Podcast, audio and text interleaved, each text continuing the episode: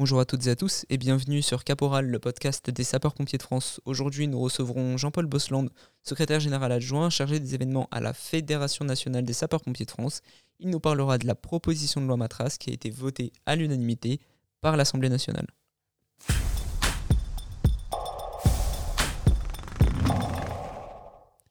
Jean-Paul Bosland, bonjour.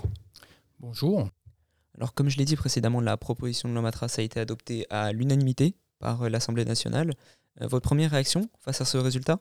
Comme vous l'avez cité, nos parlementaires, cette nuit, dans l'hémicycle de l'Assemblée nationale, ont voté à l'unanimité, et c'est à préciser, parce que c'est assez rare, quelle que soit la couleur politique, ont voté cette euh, proposition de loi du député Matras, député du Var, avec qui l'ensemble du réseau des sapeurs-pompiers de France a travaillé de manière à affiner au plus près de nos besoins cette, cette loi.